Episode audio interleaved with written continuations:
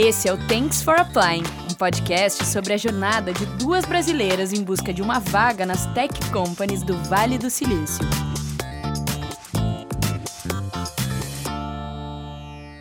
Olá, sejam muito bem-vindos ao oitavo episódio do Thanks for Applying. Eu sou a Melissa. Eu sou a Eduarda. E o episódio de hoje vai ser um pouco diferente também, seguindo a mesma linha do nosso último episódio.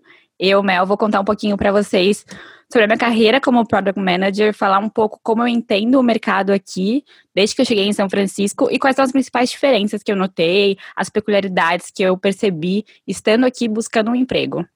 E o Thanks for Applying tem apoio do Brave, que é uma plataforma de conexão para mulheres imigrantes. Quem quiser conferir o grupo do Facebook e do LinkedIn, é só ir lá na nossa bio do Instagram, arroba Thanks for Applying, a gente deixou o link lá. Bom, então hoje é minha vez de realizar o meu sonho. Quem escutou o último episódio sabe que a minha faculdade, o meu dream job no início, quando eu estava na, na escola, era ser jornalista. Então hoje vou poder realizar esse sonho aqui com a Mel. De frente é, com Duda. De frente com Duda. Miga, queria começar. É, é, é, legal porque eu não sei muitas das histórias, eu acho que tu vai contar hoje, imagino. A gente nunca conversou, a gente fala muito sobre o agora, nunca conversou muito sobre o antes. Então eu queria começar te perguntando um pouco assim do uma linha do tempo da tua carreira, desde faculdade, como é que tu escolheu o curso, que, que faculdade que tu cursou. Conta aí pra gente como é que foi a tua entrada no mercado de trabalho, quero saber tudo. Eu vou começar, como tu diz, pelo comecinho. Eu costumo dizer que eu sempre quis fazer administração, mas é um pouco de balela, porque tem até aquela piada, né, que as pessoas dizem de que quem faz administração é porque não sabe o que quer fazer da vida. Diferente de muitas famílias mais tradicionais, que eu percebo que filhos de pessoas que têm que são advogados, tem aquela pressão para ser advogado, médico, pressão para ser médico. Na minha família não tinha isso. A minha mãe é médica e muitas eu sentia muito mais a pressão das pessoas de fora da minha casa querendo que eu fosse médica do que da minha mãe, sabe? Então isso não rolava lá em casa. E o que tinha, o que tinha muito, assim, na, quando eu tava no colegial, era um pouco as pessoas falando: nossa, Mel, eu devia muito fazer direito. Porque eu sempre estava envolvida nas confusões e nas revoltas. Sabe aquela que levantava as bandeiras? Eu era essa pessoa. Ficava defendendo quando tinha alguma coisa acontecendo, eu já fiz greve na escola. Então, as pessoas falavam que eu tinha que fazer direito e eu acreditava nisso. Só que eu nunca gostei muito de ler textos imensos, assim, não era uma coisa que conversava comigo. Eu tinha dificuldade de, em literatura na escola, ler os textos da os livros para Fulvestre para mim era tipo um martírio, assim, eu detestava. Eu gostei, eu gostei de Dom Casmurro, mas o resto todo para mim era um horror, assim. E aí, eu, tinha um, eu tive um primo, eu tenho um primo, que morou comigo um tempo é, em Porto Alegre, em São Paulo, mas ele foi morar comigo em Porto Alegre para fazer faculdade. Porque minha família toda é de Rio Grande, que é interior do Rio Grande do Sul, interior barra litoral, né? Que é a Praia do Cassino. É, colocando a Praia do Cassino no mapa para todo mundo aqui. E, e ele foi morar comigo e ele fazia administração na PUC em Porto Alegre. E ele morou comigo bastante tempo, e ele é 10 anos mais velho que eu, e ele começou a fazer uns processos de trainee para grandes empresas, assim, na época da faculdade, no final, eu acho, né, que pode. E eu ajudava ele a fazer os testes de lógica dos processos seletivos. E aquilo foi começando a chamar minha atenção, eu gostava de participar, eu tinha facilidade de resolver aqueles testes, e aí eu percebi que eu rolava uma identificação com aquilo, porque ele fazia administração, fazia aqueles testes, eu gostava e tal, que tal fazer administração? Mas o que fincou, assim, o carimbo da, da carreira de administração, e aí as pessoas vão achar que eu sou uma idiota, mas realmente eu sou idiota dos realities, eu adoro reality show. E um dos reality shows que eu gostava, que eu nem sei se existe mais, eu acho que não, era o Aprendiz, é, em São Paulo. No Brasil, acho que, se eu não me engano, o primeiro, a primeira temporada foi 2005, eu tava no primeiro colegial nessa época, e, cara, eu amava. Eu ia dormir tarde vendo aquilo, aquelas provas e eu ficava pensando como é que eu conseguia resolver os problemas das marcas. E aí virou um sonho para mim ser, tipo, aquela empresária que veste terninho, sabe? Salto e, e, vai fazer grandes reuniões. Era, era aquilo que eu imaginava. Eu imaginava no aprendiz da vida real. E aí eu decidi que eu queria fazer administração. Então, eu estava no primeiro colegial e desde então não, não mudei, assim, de ideia eu fiz o primeiro, segundo, enfim, terminei a escola e prestei administração. Eu não passei direto, Eu fiz dois anos de cursinho, coloquei na minha cabeça que eu queria passar na USP, eu não queria que meu pai pagasse faculdade, e, enfim, fiz lá os dois anos de cursinho, passei no curso que eu queria, e cursei administração na USP em São Paulo, que foram cinco anos de curso. Eu amei a referência do aprendiz. Ué, não tem um monte de arquiteto que joga The Sims e vira arquiteto porque gostava de construir casa? Acho muito válida a referência do, do aprendiz para a escolha da faculdade. É. Mas quando tu entrou na administração, além de ter esse, já ter essa experiência com teu primo que fazia os testes, tu sabia o que que alguém, as possibilidades que alguém que é formado em administração tem? É, tu já entrou com uma na faculdade com um objetivo, ah, eu quero trabalhar em tal área, em empresas desse tipo, ou tu entrou mais neutro e foi descobrindo ao longo do caminho, ao longo da graduação? Eu diria que foram os dois caminhos, porque eu tinha sim uma visão do que eu achava que era, mas que foi se destruindo ao longo da faculdade. Porque eu achei, eu entrei achando que era um mini aprendiz a vida da administração, que eu só podia ser aquilo ali. Eu tinha na, na minha cabeça era eu tinha que trabalhar no Unilever. Unilever era a empresa dos sonhos, era a empresa onde aquelas coisas do aprendiz aconteciam e que eu queria estar, sabe? E aí eu fui cursando na faculdade vendo que a administração era um pouco mais amplo. Apesar de todo mundo dizer, e eu concordo, que a administração é um pouco de tudo, ela não. A gente não tem um, um conhecimento específico numa área específica, né? A gente sabe muito. É, aliás, a gente sabe pouca coisa de muitas coisas. É, isso pode ser ruim em alguns casos. Eu acho, na verdade, não é não questão de ruim e bom, mas para mim, às vezes tu fala, ai, tu tem muitas opções, isso é até pior, né? Porque tu fica com tanta, o leque fica tão aberto que tu pensa, tá, e agora? É bom ter muitas opções por um lado, mas por outro ainda mais confuso. Sim, é um pouco mais raso, porque a gente não tem profundidade em nenhum assunto, assim. A gente vai, eu digo que o administrador, né, como carreira, vai ganhando profundidade quando começa a trabalhar porque é um, é um, pouco diferente de outras profissões, né? Eu até enxergo, tipo, advogado, direito tem diferentes áreas, enfim, criminalista, trabalhista, enfim, dá para quebrar. Mas o administrador a gente começa fazendo faculdade, que é quebrado em cinco áreas: é, marketing, finanças, operações, RH e a quinta área, muito importante que eu, que eu esqueci agora, é, mas enfim, eram quebradas em cinco áreas, e aí a gente vai aprendendo um pouco mais delas ao longo da faculdade.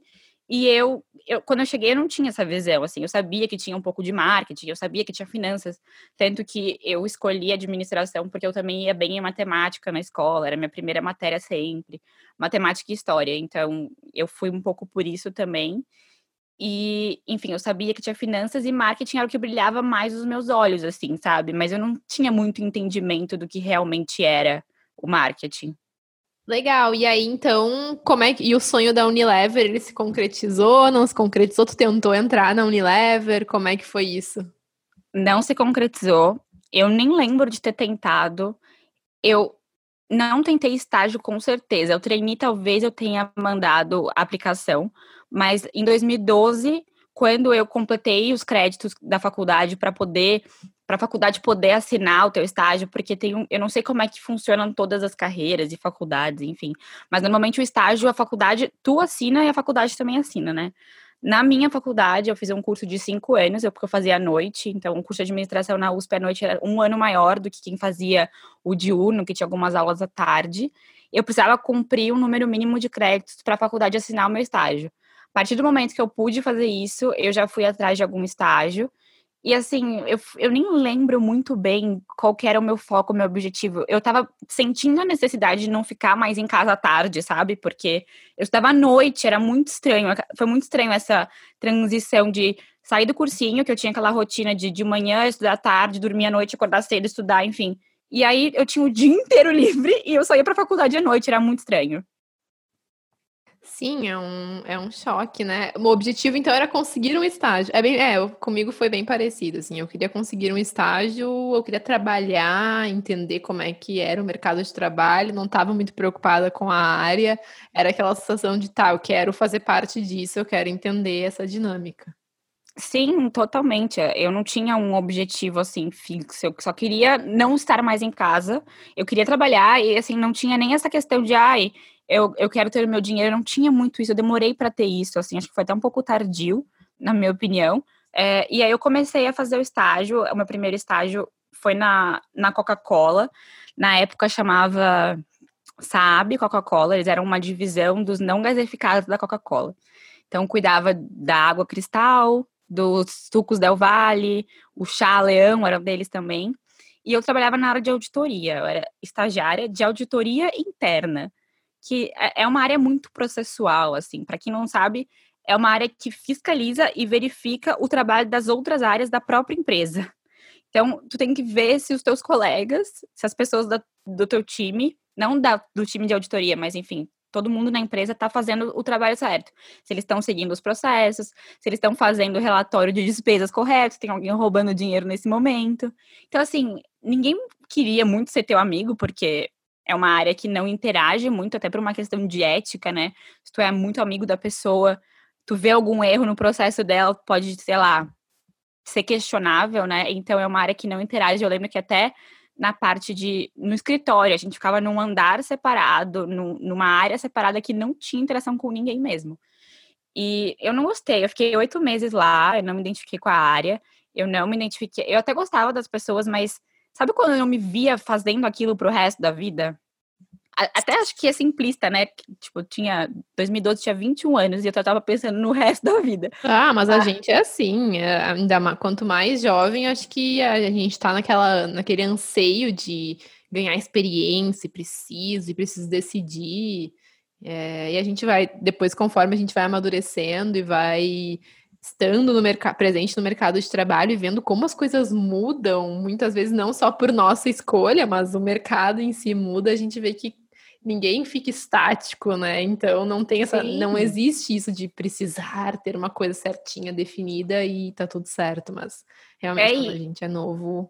E eu acho que a gente também não tem essa, a gente não não tem muita perspectiva de que tem outras verticais na nossa vida, sabe? Tipo, o lado pessoal, é, outras coisas, tipo, projetos paralelos que a gente quer fazer extra trabalho, tipo, essas coisas contam também na jornada. A gente acaba, às vezes, priorizando mais um lado do que o outro, né? E na, na minha cabeça era tipo, vou fazer aquilo pro resto da vida, daí eu falei que eu não queria. Eu lembro que foi até engraçado quando eu fui pedir demissão, eu suava, a guria suava tanto, tinha medo, eu, eu era muito abobada, coitada. E aí eu sentei na mesa, assim, do meu chefe, era uma, era, a empresa era bem diferente do que eu tô acostumada hoje, sabe quando tem as divisões, assim, o chefe fica numa salinha separada. Aí eu sentei na mesa e eu falei assim: ah, eu queria pedir para ir embora. Daí ele olhou para mim e falou assim: ah, mas são quatro horas, o seu horário é às cinco. Que eu fazia estágio, sei lá, das nove às cinco. Deu, não, não, eu queria pedir para não vir mais. Ai, sério, só de lembrar, eu fico quente de vergonha. E, enfim, eu, eu lembro que era dezembro, eu, aí meio que juntou com as férias da faculdade, eu fiquei um tempo sem estágio, e aí no começo do ano eu voltei a procurar outra coisa, mas aí eu já tinha, já tinha mais tempo de, de faculdade, já tinha um pouco mais de noção do que eu gostava, eu sabia que eu gostava das matérias de marketing, tanto que o meu TCC depois foi com um dos professores que liderava a área de marketing na FEA, e, e aí eu comecei a procurar estágios mais focados em marketing. E aí uma outra coisa que veio nessa mesma época, que era final de 2012, começo de 2013, foi o boom das coisas digitais, né? É, Instagram, WhatsApp, as coisas online viraram coisas mais normais, assim, né? E aí eu vi uma vaga numa empresa que chama Flores Online. Eu acho que bastante gente deve conhecer, mas na época era um dos líderes de mercado de flores e presentes que tu compra online e entrega no mesmo dia. E na época tinha só Flores Online e Juliana Flores. Hoje acho que tem outros competidores que fazem a mesma coisa.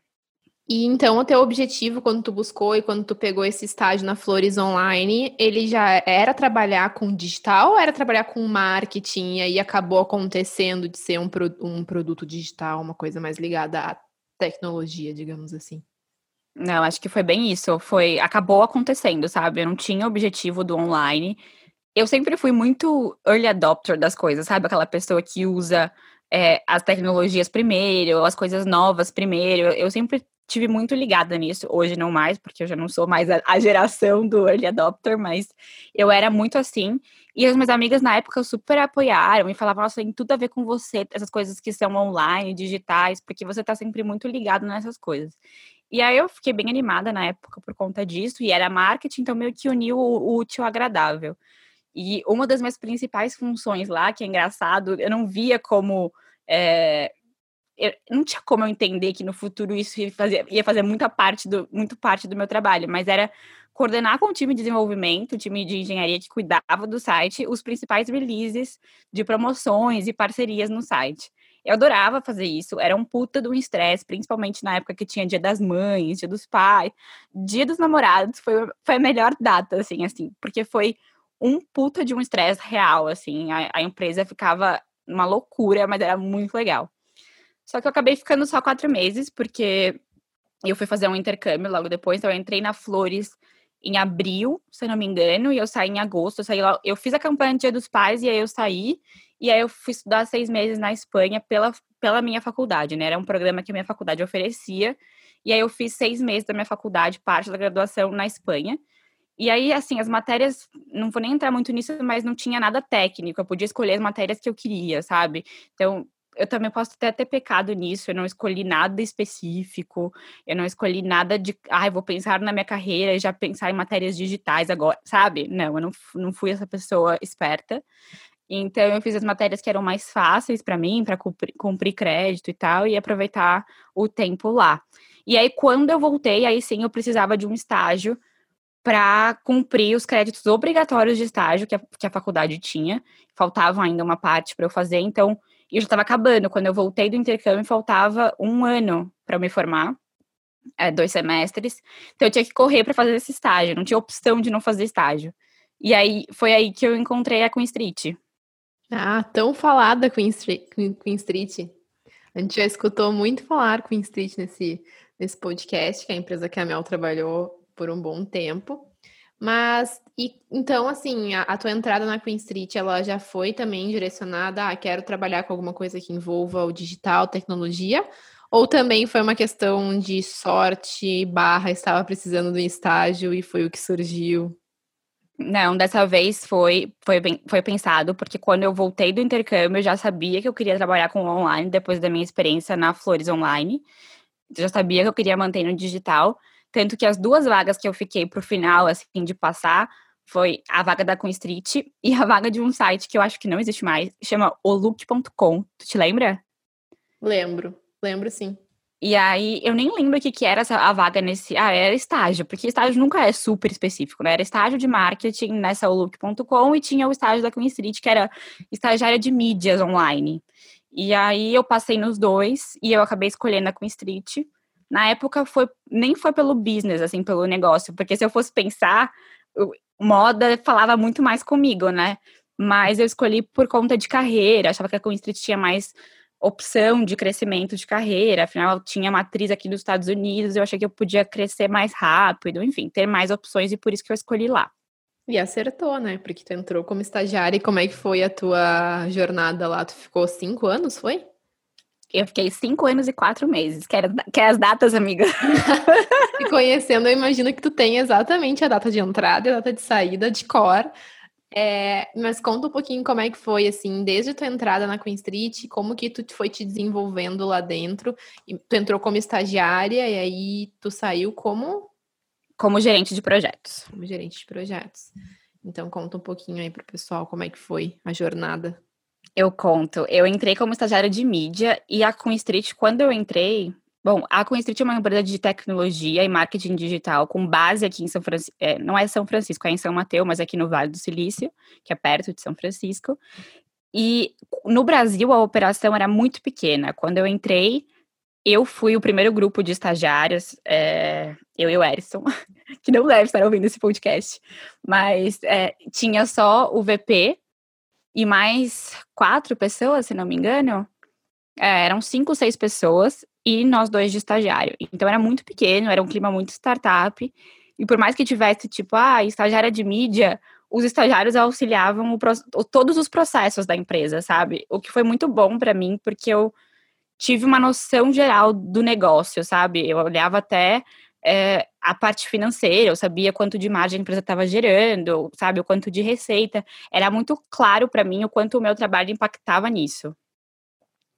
E aí, quando o meu estágio acabou, no final de 2014, que eu me formei, eu recebi a proposta de efetivação para virar analista, que na Queen Street, como a matriz ficava aqui, a gente tinha muitos termos em inglês, e eles chamavam essa posição de Marketing Associate, mas era uma, um analista júnior. E na Queen Street também não tinha, é, como tem muito no Brasil, essa questão de analista júnior, pleno, sênior, tu era analista, e aí depois, se tu tivesse teus resultados, tu virava manager direto, não tinha analista 1, 2, 3 ou coordenador, mas era uma questão de nomenclatura, assim, se tu fosse comparar com uma posição no Brasil numa empresa semelhante, depois de analista eu virei coordenadora na Queen Street, que era o meu cargo de project manager. E assim, eu tive uma, uma jornada bem interessante na empresa, porque eu passei por várias áreas, assim. Então, só para explicar um pouquinho, para não ficar muito, muito generalista, eu vou falar um pouquinho do que, que é o negócio da Queen Street, que é um pouco o que eu faço nas entrevistas, porque como eu não trabalhei no Uber, no Airbnb, enfim, negócio que as pessoas sabem o que, que é, eu tenho primeiro que explicar o que é a Queen Street, para as pessoas entenderem qual era o meu papel. Então, a Queen Street basicamente é uma agregadora de mídia online, um marketplace para marcas e serviços e produtos dessas marcas. Então, a Queen Street conecta essas duas pontas, os usuários que estão navegando na internet, não importa onde, com produtos e serviços de clientes da Queen Street. Então, um exemplo, no Brasil, a, a Queen Street era focada no mercado de educação, então o que a gente fazia era encontrar potenciais estudantes, que eram usuários na internet, para os nossos clientes, que eram marcas de educação, marcas de é, graduação, cursos de graduação, pós-graduação. E essa ponte entre essas, esses dois lados, né, usuário e cliente, marca, era feita através de produtos digitais e eu era a dona desses produtos quando eu fui embora da Queen Street. Claro que eu já não entrei cuidando desses produtos, eu auxiliava as áreas que faziam acontecer.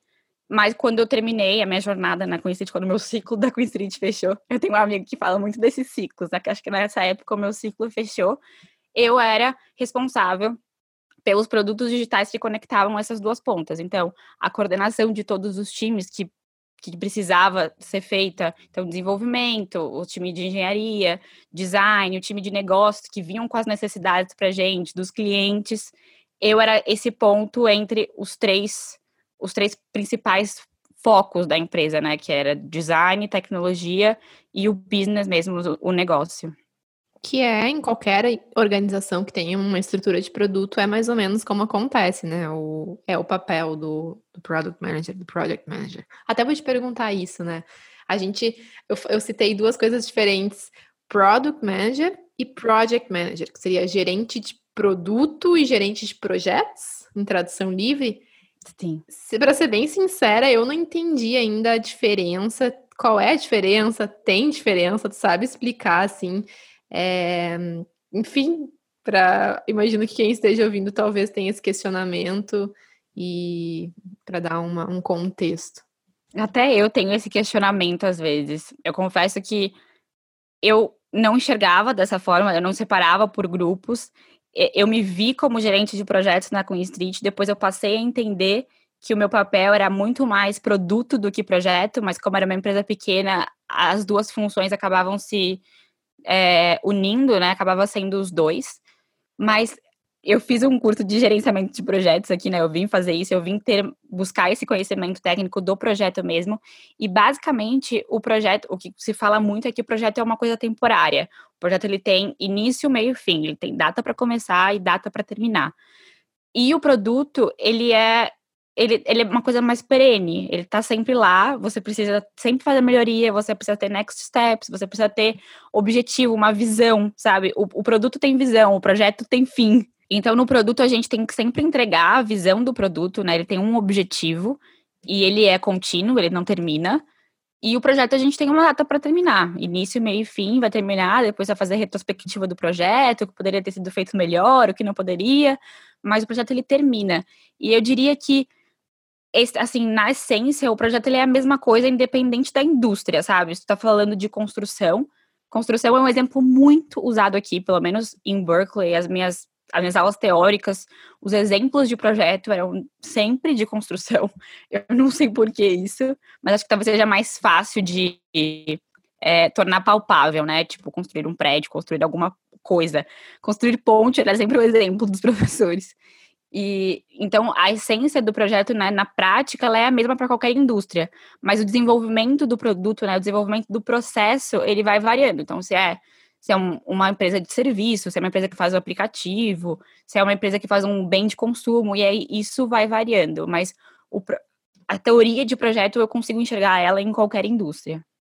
Tá, entendi. Fez sentido a explicação. É, e no episódio passado, a gente falou da minha carreira de UX Research e eu disse que não existe uma formação obrigatória, não é que nenhum engenheiro tem que ser formado em engenharia para né, erguer prédios, ou um advogado que tem que ser formado em direito para advogar. É, então, eu queria saber se na tua carreira, para ser um product ou um project manager, precisa ter um curso específico, imagino que já imagino que não, mas qual é a prática do mercado? Qual é normalmente a formação? É exigido uma formação? É uma coisa mais aberta? Ai, eu acho que tem um pouco dos dois, assim. As, as pessoas que eu converso tem muito engenheiro na área de produto, mas eu acho que pode ser uma bolha também. Eu não tenho esses dados para te trazer é, para trazer para vocês. Eu posso até olhar isso e mais para frente a gente pode postar lá no nosso Instagram algum conteúdo legal sobre isso. Mas tipo engenheiro de software ou engenheiro engenheiro engenheiro de produção? É que o engenheiro, ele ele pensa, né? As pessoas que fazem engenharia têm um raciocínio lógico assim incrível. Os engenheiros são muito inteligentes no geral. Aliás, todos os engenheiros que eu trabalhei eram muito inteligentes. O, o VP da Queen Street era engenheiro. E tem muitos engenheiros de produção nessa área, que o engenheiro de produção ele é o maior concorrente do, do administrador e os meus colegas que estão ouvindo vão concordar comigo. Porque a engenharia de produção é uma administração mais difícil, é o que se fala assim dentro da faculdade. Mas, no geral, não tem uma eu tenho pelo que eu venho vendo nas vagas, assim, não tem uma formação específica, mas aqui nos Estados Unidos, aí já puxando um pouco para as diferenças, que talvez a gente possa falar mais lá para frente, eles, eles dividem as vagas em Product Manager, gerente de produto, e Technical Product Manager, que seria um gerente de produto mais técnico. E aí, comparando essas duas vagas, eles têm exigências de formação diferente para o gerente de produto, eles falam, ah, preferência para business, marketing, e para o, o gerente mais técnico, eles pedem engenharia de software, da computação, coisas mais técnicas mesmo. Mas, no geral, não tem requisito de formação. Eles pedem, tipo, ah, tem a faculdade, sabe? É, não, não tem uma faculdade específica, eu não, eu não vejo isso. Mas quando eu percebi que eu estava indo muito, que eu estava me inclinando mais para a área de produto, porque era o que eu gostava mais, eu fui fazer um curso. Tem muitos cursos de extensão no mercado hoje em dia para essa carreira, porque é uma carreira que virou cool em algum momento, eu já não sei mais quando. Quando eu fiz o curso, eu fiz um curso na Terra, que é uma, uma escola em São Paulo. Eu acho que agora, na pandemia, eles devem estar tá aceitando alunos de todo, de todo o Brasil, imagino. Ou até fora, né? Se a pessoa se adaptar aos horários mas eles são focados em, em carreiras de tecnologia, não só as carreiras técnicas, mas uma carreira como gerente de produto. E são focados também, eles têm uma metodologia de ensino para ensinar pessoas adultas, o que eu acho legal, porque é diferente de universidade, que tem aquela pegada mais acadêmica, e também normalmente a pessoa entra na faculdade mais jovem. Então eles têm essa, essa, essa linha de essa metodologia de ensino que eles chamam de é, ensino para adulto que é bem legal assim o curso foi com PMs né product managers do que estão no mercado então eu lembro de ter aulas com o PM do quinto andar do Nubank de empresas que estavam na moda na época acho que ainda estão mas que tem essa pegada de produto mais na veia assim que todo mundo quando pensa em produto pensa neles. E esses cursos são muito interessantes porque tu consegue ver aplicado, que é uma coisa que a faculdade ainda peca muito em, em mostrar e, e, e, permitir essa experiência na faculdade. É muita teoria, realmente, até mesmo faculdades que envolvem um lado mais criativo, que não é tão, tão teórico 100% do tempo na faculdade de design, que eu fiz, por exemplo, muita coisa tu só vai descobrir na, na hora de aplicar e na hora que tu tá ali no, no vamos ver. Então, eu acho muito válidos esses cursos. Eu acho que muitas vezes eles te ensinam, uma, ser polêmica, não mais do que uma faculdade, mas para talvez o momento de carreira que tu esteja, ele, ser, ele te dê um. Ele te dê mais insights do que uma faculdade vai te dar. A faculdade vai te dar a base. Sim, não, eu ia falar isso. Eu.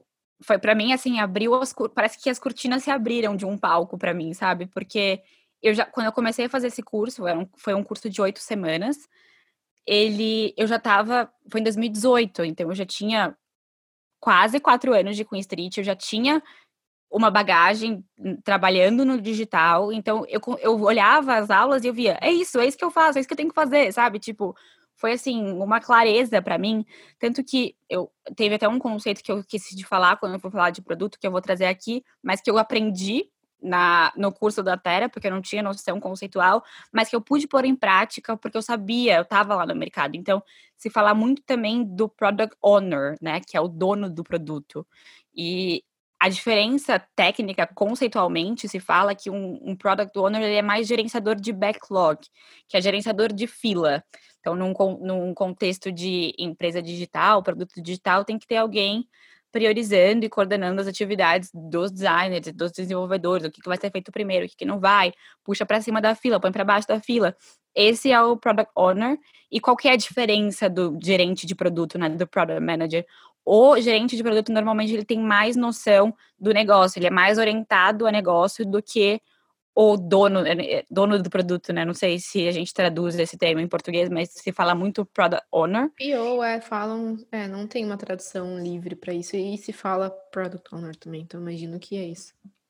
É, e aí eu sou, eu soube que existia esse, esse, essa outra perna, assim, da, da área de produto quando eu comecei a fazer o, o curso, e aí eu também vi que na minha, na Queen Street, no meu papel, fazia parte do meu papel o que o Product Owner fazia também, sabe? Não tinham essas.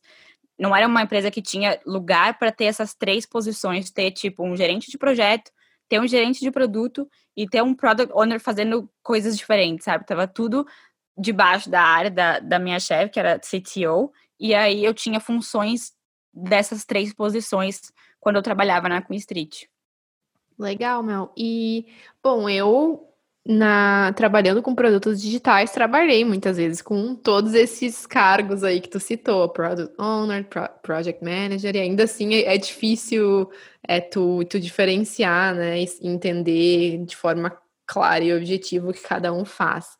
Tu já teve experiência de trabalhar com UX Researchers? Como é que foi? Porque a gente poderia facilmente trabalhar juntas em alguma empresa. A gente provavelmente trabalharia até de forma próxima. Tu já teve essa experiência antes? Porque eu, falando do, do meu lado, eu já tive experiência de trabalhar com Pro, Project Manager, Product Manager, e tu já teve experiência de trabalhar com, com UX Researchers e como foi? Ah, infelizmente eu não tive essa oportunidade. É, eu estava falando, né? Não sei se eu já, eu já nunca sei se eu falei para Duda ou se eu falei na gravação, mas a, a Queen Street foi uma escola para mim, assim, de tanto de trabalho quanto me inserindo no mundo digital. Eu, eu saí da faculdade, comecei a trabalhar lá e eu saí e vim para cá. Eu tenho seis anos de total de experiência profissional. Então eu não tenho experiência trabalhando em outras empresas, outros times, e na Street não tinha, infelizmente, um UX Researcher. Tinha a área de design, que ficava aqui nos Estados Unidos, inclusive, não era uma área que a gente tinha lá. Então, o, time de desenvolvimento ficava na Índia. Então a gente não tinha aquele sistema de squad que se fala muito na, nas áreas de produto, né? Que são time, pequenos times multifuncionais, então teria um gerente de produto, alguém de negócios, alguém de dados, alguém do design, que poderia ser o, o UX Researcher, é, ou o, como que fala, o Product Designer, trabalhando para um mesmo objetivo, por exemplo, criar uma feature nova, não sei, poderia ser alguma outra coisa. Então, eu não tenho experiência trabalhando nesse esquema de squad, eu nunca trabalhei com UX Researcher, eu trabalhava com designers, e tinha o UX Lead, mas ele era distante, a gente não fazia teste de usabilidade. Tudo aquilo que vocês ouviram que a Duda falou no episódio anterior não rolava na Queen Street. É, a gente era um time muito focado em receita, margem. Claro que tinha preocupação de fazer um produto com, sentado no usuário, como a Duda falou no episódio anterior, oferecer a melhor experiência digital para o usuário, mas a gente não tinha estudos que calcavam os nossos, as nossas tasks, sabe, os nossos produtos.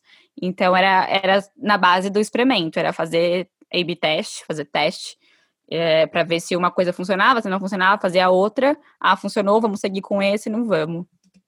E tu que ajudava nessa parte, coordenava essa questão dos testes AB, e isso estava debaixo do teu guarda-chuva também o pipeline de testes era embaixo do meu guarda-chuva, assim. É, tinha muita gente na empresa que queria fazer, ai, Mel, eu sinto que isso aqui não tá legal, vamos mudar. E aí, tipo, vinha falar comigo para colocar na fila de testes. É, eu adorava trabalhar na Queen Street, tinha, como todo lugar, né, parte boa e parte ruim.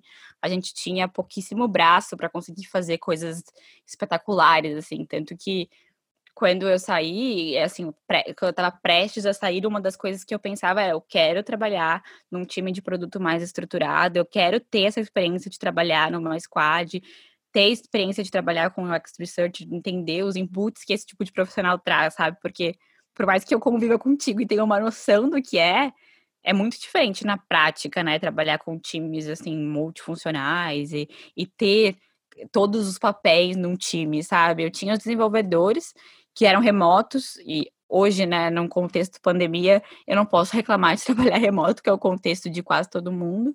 Quase todo mundo acho que eu exagerei, mas do nosso mercado do digital eu diria que sim. E, e era uma coisa que me incomodava. Eu falava, eu queria ter o dev sentado aqui do meu lado.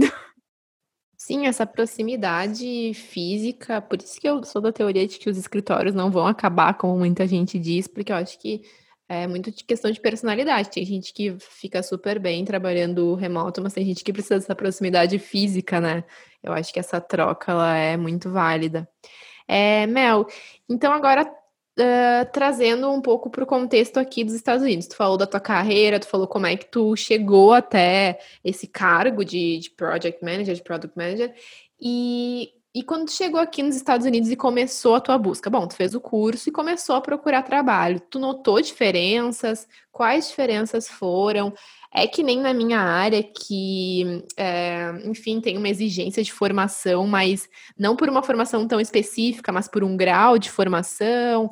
Também queria entender a questão da maturidade do mercado, porque aqui é, esse, toda essa questão de, de product uh, management ela é uma questão muito forte, uma cultura muito forte, tem diversos eventos sobre isso. Então, queria que tu passasse por todas as diferenças que tu percebeu no mercado de lá e no mercado daqui na busca por vagas. Tá, vamos lá. Primeiro eu queria contextualizar que no Brasil eu não tinha, eu não estava inserida nesse, nesse mercado de busca, né, por trabalho. Eu fiquei cinco anos e quatro meses na Queen Street, fazia muitos anos que eu não buscava trabalho.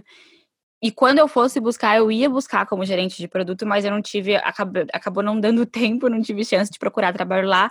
Mas eu já cheguei aqui com a cabeça de que eu ia fazer o curso e que eu ia trabalhar, que eu ia procurar vagas de gerente de produto, né, product manager, em empresas de tecnologia, como eu comentei no, no episódio de expectativa e realidade.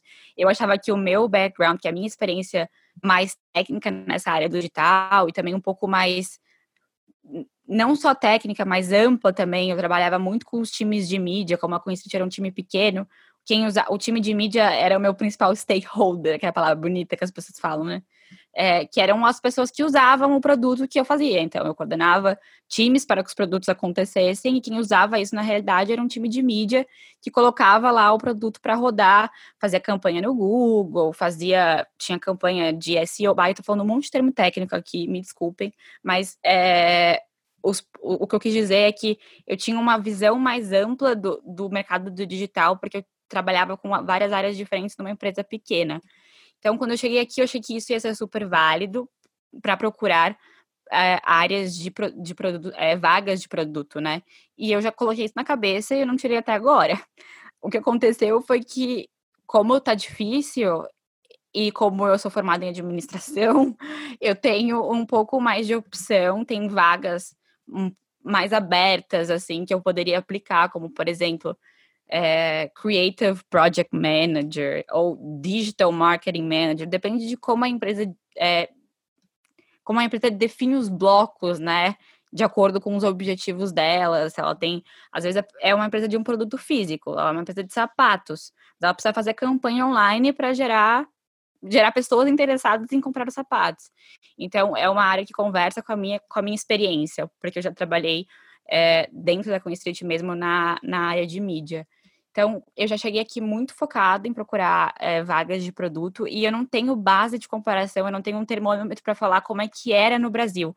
Mas quando eu olhava as descrições da vaga, eu falava, não, realmente, era isso que eu fazia na Queen Street, tipo, encaixa com o que eu fazia, sabe? E, e aí, eu, como eu via que encaixava, eu segui procurando essas vagas. Na parte da formação, como eu falei já é, hoje, o que eu mais senti foi quando eles pedem um, um, gerente de produtos mais técnico, porque eu não tenho formação em engenharia, eu não tenho curso de software, eu não, eu não sou programadora, assim, eu trabalhava com desenvolvedor, mas eu não tenho noções básicas de programação, sabe? Essas coisas eu não tenho. Inclusive, foi a matéria que eu reprovei na faculdade, na, no curso da USP Administração, no primeiro semestre, tem um curso de VBA, que é a programação. Quem, o programador que estiver ouvindo vai falar: Meu Deus, que menino idiota. Mas é uma mini programação e eu reprovei nessa matéria no primeiro semestre. Então, assim, eu não tenho essa formação técnica e eu sinto falta disso quando eu vou, vejo essas vagas que pede, pede um pouco mais. Mas tem mercado para os dois, sabe? Eu não sinto que, que isso é o meu gargalo, eu não sinto que essa formação mais técnica, para vagas mais técnicas, estejam me prejudicando. E como a minha formação é um pouco mais ampla, eu consigo abrir um pouco mais a possibilidade de vagas dentro do digital, porque eu tive essa experiência que acabou me, me, expondo a outras áreas, não só no produto, não só coordenação de time orientado a negócios, mas também a parte de marketing de mídia, né? Fazer campanha em Google, gerenciar sites de conteúdo focado em campanhas online. Essas coisas eu tenho experiência, então eu também tenho aplicado para vagas desse tipo. Eu, eu tô esquecendo alguma pergunta tua, amiga? Não, acho que não. As diferenças do mercado, formação, eu tinha perguntado. Ah, perguntado... O mercado consolidado. Ah, isso, porque assim como o UX no geral, o UX Research aqui é falado há muito mais tempo, pelo menos com este nome. Sim. A questão do, do Product Manager também é assim.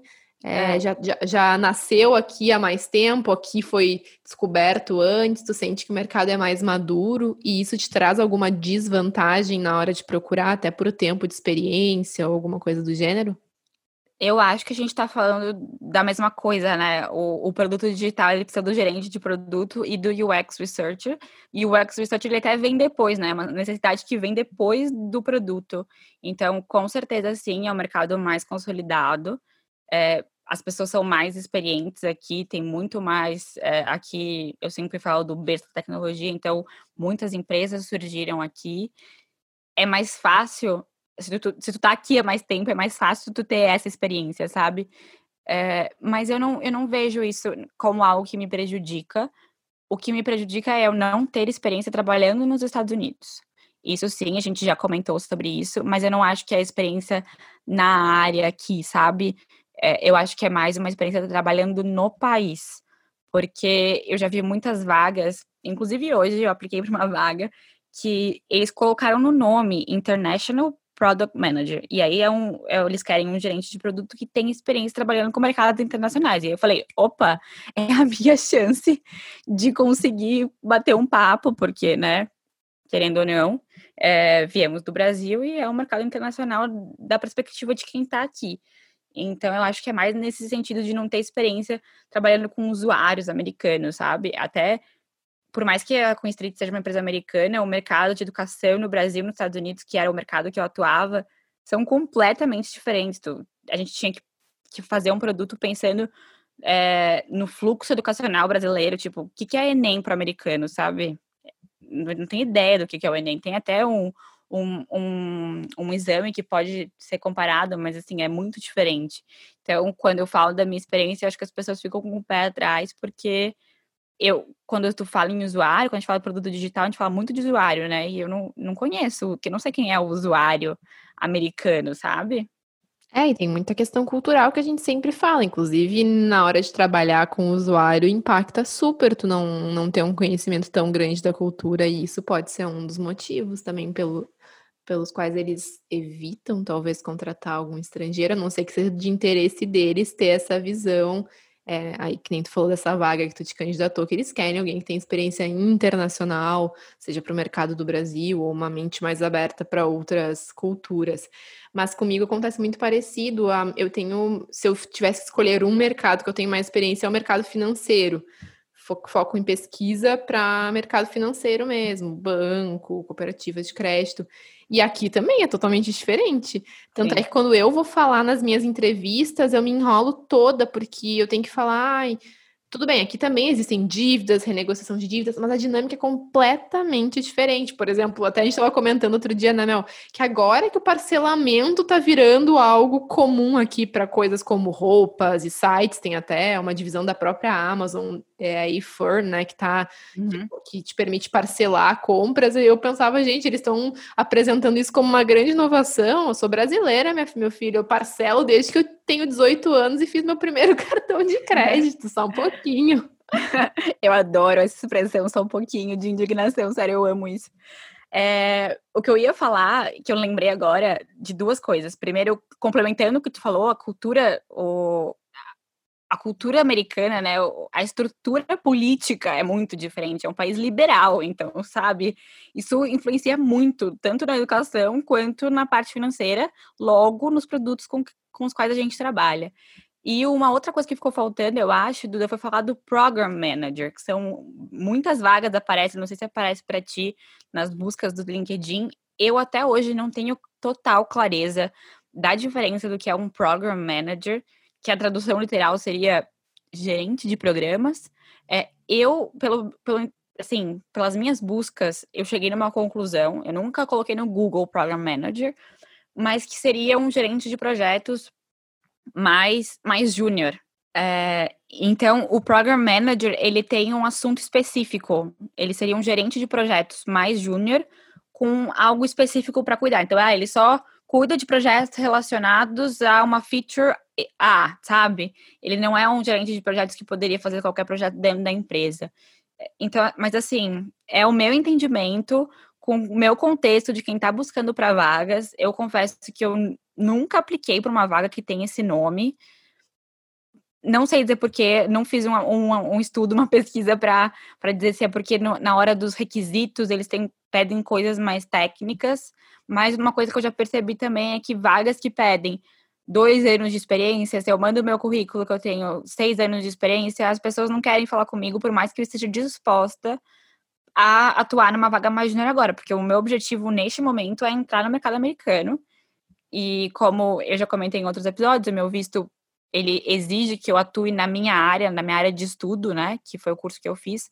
Então, assim, tudo que tiver relacionado a gerenciamento de projetos, pessoal, estou aceitando mandem jobs. É, aqui eles são muito, não sei se conservadores é a palavra certa, mas eles não, eles te, res, te respeitam, eles sentem que eles estão te desrespeitando se eles te oferecem um salário muito abaixo do que tu pediu, Sim. ou se eles oferecem uma posição que não faz, que eles imaginam que não faça sentido para o teu momento de carreira, que nem tu falou, uma experiência uma vaga que exige dois anos de experiência, se tu tem cinco, mesmo que tu queira, é um tu tem que dar mil explicações. Não, mas eu quero, eu quero me inserir no mercado, porque senão eles talvez nem te considerem, né? A gente até fez um post lá no nosso Instagram, Applying, falando sobre a questão do salário, que é uma das perguntas que os nossos seguidores falaram que é mais chata, assim, de, de responder, expectativa salarial. E aqui é ainda mais complicado justamente por isso. Tu diz, tu não quer dizer um valor não só para né, jogar para menos ou para mais, mas também porque se tu falar um valor pode ser, juro, 3 dólares a mais a hora, porque eles fazem tudo por hora acima. Se tu falar, ah, eu quero eu, tô, eu quero um, um 60 dólares a hora, eles vão dizer: "Ai, mas eu só posso te oferecer 56, e daí eles ficam cheios de dedos. Eu fico, não, tá, tá ótimo, vem. E eles já ficam, eu sinto que tem já uma resistência, e eles sentem que eles estão, nossa, super te desrespeitando. Então, Sim. isso é muito, muito doido. Que no Brasil eu não encarava toda essa realidade. Eu acho que, claro, a não sei que seja um cargo muito sênior, o cara já foi gerente, agora ele quer virar analista, as pessoas tendem a uh, olhar com. tendem a ter um olhar de, ah, daqui a pouco ele vai sair. Eu acho que é mais por essa perspectiva, ah, ele vai ficar pouco tempo e vai sair, mas não tanto por, ai, quero respeitar a experiência dessa pessoa. Sim, agora que tu falou isso, eu tô até pensando, quando a pessoa tá em transição de carreira, e tem alguém olhando o teu currículo e vê que tu tá aplicando para uma vaga mais júnior, ela entende, ah, se a pessoa tá em transição de carreira, tudo bem.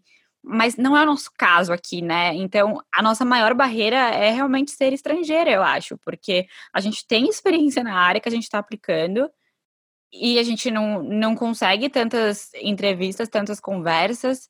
É, o número de entrevistas que a gente teria conseguido caso to, toda e qualquer vaga que a gente mandou, né? A gente teria feito milhões de entrevistas, sei lá quantas entrevistas a gente teria feito.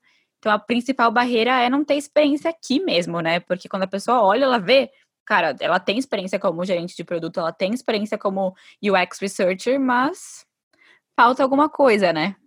E a gente vai, com certeza, a gente vai descobrir um pouco, desmistificar ou não isso na segunda temporada. A gente já comentou que a gente vai ter uma segunda temporada e ela vai ser uma temporada um pouco diferente. Nós vamos ter convidados em todos os episódios e a gente vai tentar trazer visões diferentes de mulheres e também vamos tentar trazer homens, porque o nosso público é majoritariamente feminino, mas a gente quer também trazer a visão de alguns homens aqui no mercado que chegaram em cargos, conseguiram, chegaram aqui na mesma situação que a gente, ou um pouco diferente, mas que de alguma forma brasileiros que vieram para cá e conseguiram um lugar no mercado de trabalho. E eu acho que isso já vai nos dar uma boa visão. Com certeza a gente vai ter várias histórias diferentes, mas a gente vai conseguir ter um entendimento maior. E aí, o que, que vocês fizeram para chegar lá, né? E ter também mais clareza dos papéis dentro das organizações, tudo mais. Eu tô super animada.